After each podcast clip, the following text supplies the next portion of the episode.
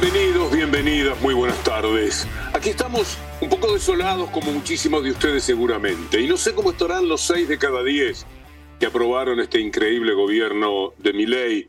Algunos tienen que estar ya preocupados, algunos tienen que estar afectados por estas medidas, algunos serán inquilinos, por ejemplo, como para pensar y preguntarse qué es lo que han hecho con su voto y con su decisión. Está bien, es en democracia y lo vamos a asumir, vamos a estar los cuatro años seguramente en posición muy crítica porque esto es insoportable.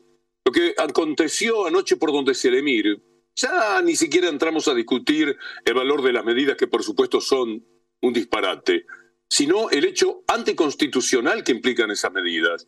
Fue un horror verdaderamente asistir a una demostración tan notable de poder, de que pueden avanzar sobre nuestras vidas como se les antoje, ahí con el respaldo de la Asociación Empresaria Argentina, que ya se pronunció. Por supuesto, naturalmente que los empresarios, que son los que han empobrecido al pueblo, son los que han robado durante todos estos años sin ningún tipo de control, están de acuerdo con que mi ley adopte este tipo de decisiones 300, 300 veces que tendría que haber consultado al Congreso y por supuesto no lo va a hacer. ¿Quiénes están en el Congreso verdaderamente dispuestos aceptar que las cosas sean así. ¿Qué clase de diputados senadores son, aunque fueran de mi ley? Digamos que los de mi ley están un poco más limitados, por una cuestión de pertenencia, de lealtad.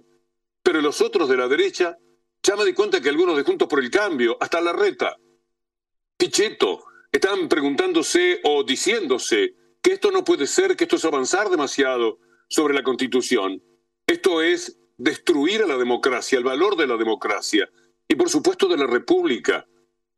Un dato interesante, y te saludo Ezequiel Orlando agradeciendo que estés allí, es cómo reaccionó la gente ayer. Fue muy interesante, fue muy valioso saber que el pueblo está despierto y que no será fácil caminarle por encima. Contame un poco lo que viviste ayer, mientras vamos a ir viendo nosotros algunas de las escenas que se vivieron en el Congreso y en otros barrios de la ciudad de Buenos Aires. Pero título personal, caminando por Buenos Aires, Ezequiel, ¿qué es lo que vos vivís? Buenas tardes, Víctor Hugo. Disfruto, disfruto, mucho de estos encuentros, aunque sean virtuales. Sinceramente, eh, lo que viví incluso a la salida del canal, porque me retiré después de las 10 de la noche, ya había terminado el discurso de Milei, ya habían empezado cacerolazos en distintos puntos de eh, la ciudad de Buenos Aires y del país. Perfecto. Lo, que empecé a, a, ver, a observar y a analizar también como periodista, ¿no? Recordando, ningún gobierno a 10 días de haber asumido generó un cacerolazo como lo hizo Javier Milei. Y democracia significa el poder del pueblo. Nosotros elegimos un presidente, no un emperador que se arrogue las facultades del poder legislativo, del poder eh, judicial, como ha intentado Milei en este primer eh, mega decreto. Lo que me, me, llamó mucho la atención de anoche, Víctor Hugo, es esta, este pueblo argentino que no es dócil y que tiene ya esta práctica de salir a la calle a reclamar cuando hay algo que le molesta, que le golpea, que le roba dinero del bolsillo, como fue interpretado por gran parte de la ciudadanía el mega decreto de Javier Milei. Es el pueblo contra la casta económica. Pero el dolor no es solamente por las medidas económicas, sino por cómo lo hacen, salteándose nada menos que el Congreso, burlándose de la democracia y todo, por supuesto, con el apoyo de ese entramado mediático y económico que es el que verdaderamente domina la República Argentina. Por eso es que atacaron tanto a determinado tipo de personas que querían algo distinto para la Argentina, querían el pueblo contra la asociación empresaria. Ahora es la asociación empresaria de la mano de Milei la que se quiere quedar absolutamente con todo, la que quiere que la mayor parte de la renta retorne nuevamente para ellos.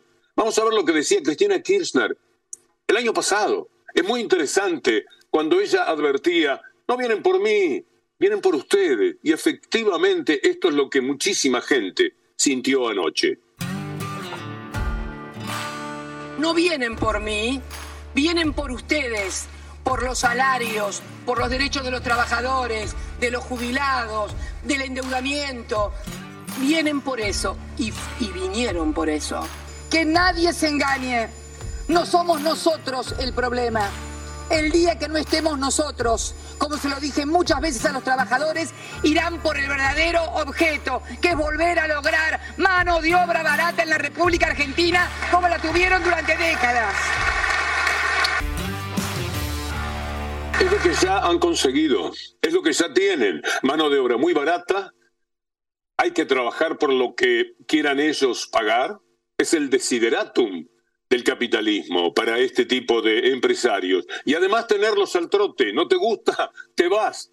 ¿Y cómo te vas? ¿Con indemnización? No, de ninguna manera, no te vamos a respetar nada. Se termina el respeto por el trabajador, la consideración. De alguna manera, lo que deponemos es nuestra dignidad, nuestro sentido del respeto personal que nos tenemos. Hay que claudicar en todo esto porque ellos son los que definitivamente mandan. Bueno, vamos a ver cómo les sale toda esta jugada atroz que anoche iniciaron con este mensaje de ley. Ni hay comentarios que me importa compartir con ustedes, por ejemplo, este de Juan Grabois y tantos otros.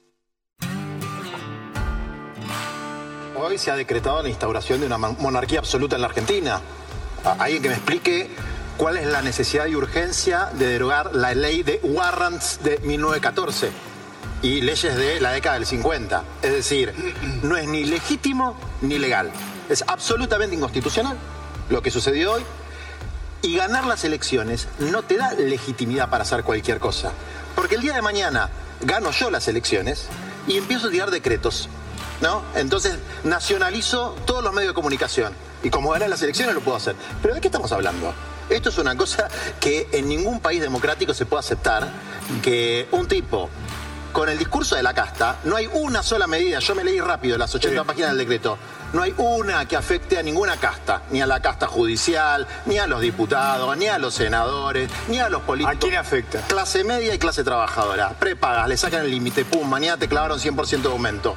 Con la devaluación del 115%, el pass-through, que es el paso de la devaluación a la inflación, eh, los mercados responden bárbaros, salvo un mercado, que es el que tengo yo en la esquina de mi casa, y el supermercado, donde estaba pésima la inflación que había antes, pero ahora vamos a dar la inflación anual que tuvimos durante el año pasado en tres meses, 100% de inflación, sin ajustes salariales. Entonces, fue una mentira que iban a ajustar a la casta. Yo a la casta la veo chocha, ¿eh?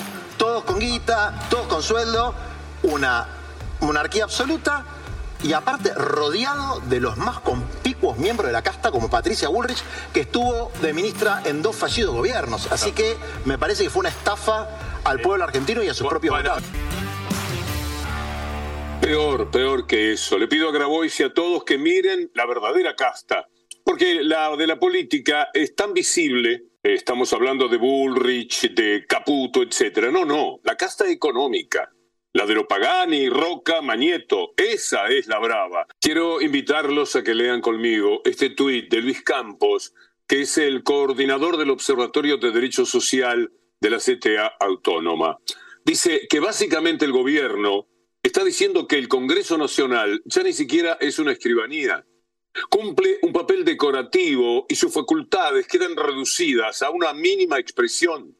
El poder para dictar leyes pasa a estar en cabeza de quien controla el poder ejecutivo. Estamos hablando de un monarca, estamos o que alguien que quiere erigirse en esa condición. De la constitución es necesario que hablen, pero sobre todo los propios diputados tienen que salir a defenderlo. Lo que decía Grabois es tan cierto que también sé, porque lo vi en extra a media tarde, que hasta la reta salió a decir que no es posible. Se trata básicamente de una especie de golpe de Estado. Un golpe de Estado que deja al país sin el Congreso, ni más ni menos. Ah, aquí hay un poder ejecutivo y un poder judicial, que por supuesto trabajan juntos, porque tienen el mismo jefe, que viene a ser eh, el hombre fuerte del grupo Clarín. Y entonces, ¿para qué diputados? ¿Para qué senadores? ¿Para qué perder tiempo en el Congreso? Esto se dijo, este hombre que se siente de pronto un monarca, ya no solamente un león. La cabeza le da para este tipo de cosas. No le da para otras, pero para esto, para sentirse fuerte, importante y llevarse todo el mundo por delante, da la sensación de que sí. Escuchemos a alguien que sabe mucho de la Constitución, como Eduardo Barcesat. Usted lo que tiene que esperar este, mande sus, proyectos por la vía normal al Congreso y que uno por uno sean aprobados o desechados, y yo voto por desechados, porque ninguno de ellos es razonable ni atiende a los principios del preámbulo de la Constitución Nacional y de las cláusulas del progreso que se reformuló y se completó también en la reforma constitucional del año 94. Esto es una afrenta a la racionalidad exigible del discurso jurídico y como tal debe caer, ¿no?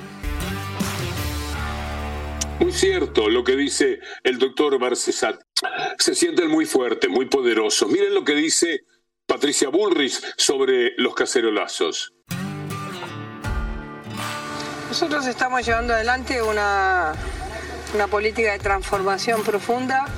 Ayer mostramos que es posible el orden en la Argentina. Ayer mostramos que es posible el orden en la Argentina y además el presidente eh, sacó una cantidad de beneficios para la sociedad que le van a ayudar muchísimo en su vida cotidiana. Ya será Sturzenegger quien los explicará. Así que siempre hay una oposición en Argentina dispuesta a no dejar de gobernar, pero a nosotros no nos van a torcer el brazo. Pero a nosotros no nos van a torcer el brazo. También me da mucha lástima nuestra profesión. ¿eh? El que habla de los grupos económicos con énfasis es Andrés Larroque, lo que recién estábamos diciendo, que son los que determinan que Caputo finalmente esté otra vez de ministro.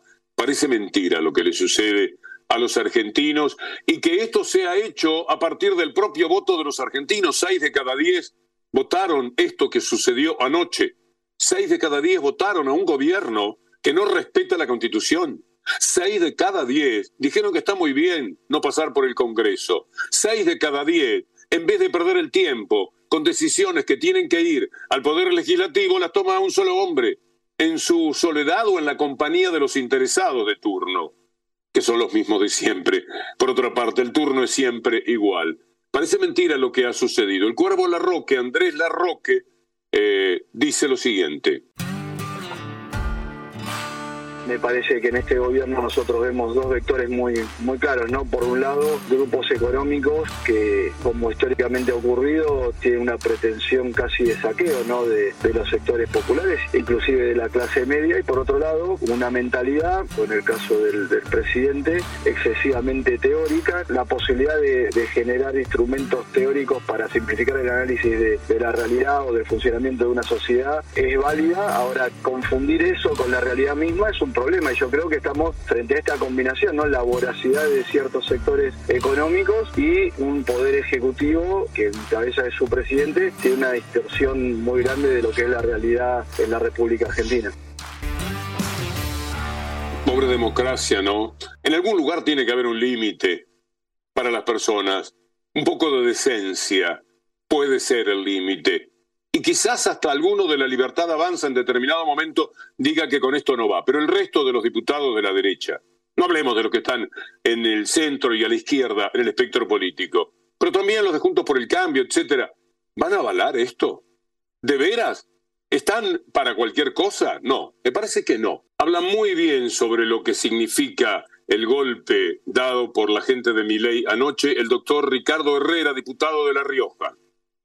Parece que debemos amanecer todos quienes tenemos alguna representación dispuestos a, dar batalla en un lugar trascendental para la historia argentina como es el Congreso de la Nación. No es casual, hoy pensaba que el día de ayer, cuando salí del Congreso, me llamó muchísimo la atención que hayan ido tantos al Congreso y que haya sido el punto de encuentro el, Congreso de la Nación, ¿no? Callao y, y Ciudadavia más precisamente. Y yo preguntaba por qué digo, porque en octubre hubo una gran mayoría, más del 70% que le dijo que no al presidente actual. Y más del 70% me parece que ayer anoche estaba representado, estaba puesto o estaba ahí en ese lugar pidiéndonos a nosotros que hagamos valer esa representación. Bien harían los diputados en ir al Congreso, ocupar sus bancas, sentarse allí y tomar la foto y mandársela a mi ley, o el video y decirle, mire, hay diputados y hay senadores, ¿eh? atención con esto, usted no puede gobernar solo. no es constitucional, no es serio, no, no es ni siquiera decente. Porque la decencia es el respeto de la República y la República implica separación de poderes. Anoche se hablaba de lo que significa derogar la ley de los inquilinos. Me parece una salvajada, porque es eh, poner en juego la indefensión de los ciudadanos que tienen que alquilar. Es decir, la ley no era lo ideal, no iba a terminar con el problema, porque eso es imposible, porque además es un asunto que tiene dos partes en litigio y los dos pueden argumentar, los dos sectores, de una manera en que uno dice, sí, no te falta razón, pero en algún lugar hay que conciliar. Y en eso estaba la ley, para eso servía la ley,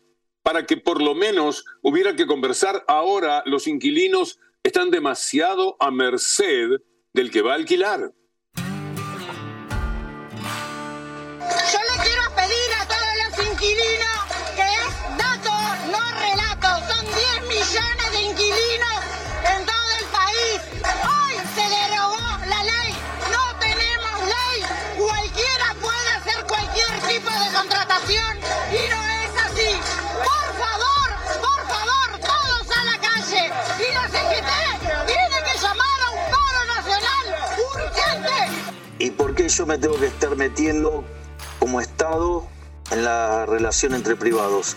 Los privados buscarán la moneda en la cual se sienten más cómodos y, y verán las condiciones bajo las cuales pactar entre ellos. Porque la intromisión del Estado, digamos, ¿qué generó? Que haya menos oferta disponible y que los precios sean más caros. Por lo tanto, digamos, la intervención del Estado no funcionó. por eso yo fui muy claro en la definición de mercado. ¿Qué es mercado? Mercado es un proceso de cooperación social donde los individuos intercambian voluntariamente derecho de propiedad. Entonces, vos pactás la moneda que quieras. Es decir, porque también si hay alguien que siente que el, mecanismo por el cual eh, el, el, desacople del riesgo de moneda lo puede dejar en una situación de insolvencia, bueno, entonces pactará con quien le haga las condiciones en pesos. Claro. Porque también es cierto que, digamos, entonces del otro lado tendrán que evaluar si pactan en pesos o no, o no hacen la operación. Entonces, me parece que hay que mirar el mercado y, y cuando vos decidís una moneda, bueno, es el compromiso que vos estás tomando. Qué tristeza algo hay que hacer con este monstruo atroz al que presentan como una bendición además. El mercado. El mercado es el que va a determinar y además hay una gran mentira porque son hasta malos eh, liberales. Porque si fueran buenos liberales, las cosas no serían tan graves. En Berlín, para que ustedes tomen el ejemplo y lo pueden buscar ahora mismo, pongan Berlín, tema alquileres, ¿qué es lo que hizo el gobierno de la capital de Alemania compró 150 o 200 mil apartamentos. Los compró y los alquila a un precio bajo que determina. Y bueno, esto es lo que puede hacer un gobierno. ¿Cómo no va a poder intervenir en el mercado? Justamente en una pelea tan pero tan desigual, tiene que participar para equilibrar un poco, no al gusto que nos provocaría a nosotros. No, no se trata ni siquiera de eso pero que la injusticia no sea tan grande.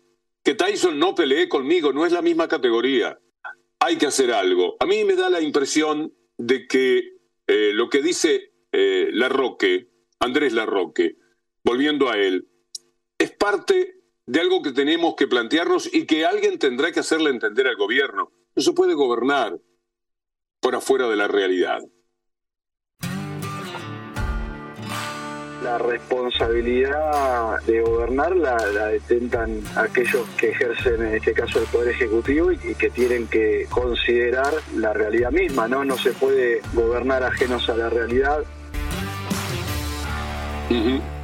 Bueno, me quedé pensando, el lunes o el martes tiene que haber una manifestación muy clara de todos los sectores para que el gobierno sepa que esto no es gratis, que no se puede causar tanto daño a millones y millones de personas en nombre de los que lo votaron. Seis de cada diez siguen siendo seis de cada diez. Hasta la mafia de Clarín ya publicó alguna encuesta en la que ley ha caído. Y no hizo todavía nada, todavía no estaba lo de anoche. Con lo de anoche no quiero pensar a dónde va a ir a parar, sobre todo si, eh, como me parece que tiene que suceder, al pueblo le va a ir muy, pero muy mal. Ya le fue muy mal con algo que fue un poco más suave, lo de Macri. Le va a ir muy mal con esto. Por lo tanto, hay que tener esos reflejos que reclama un luchador de los más admirados, de los más respetados, como Sergio Palazzo. Yo adelanto como sindicato que nosotros ya tomamos una posición, le hemos hablado con los compañeros y la vamos a ratificar a las 15 horas en un plenario, que es pedir que la CGT convoque una gran movilización con posterior paro nacional. Amigas, amigos, hasta mañana si Dios quiere.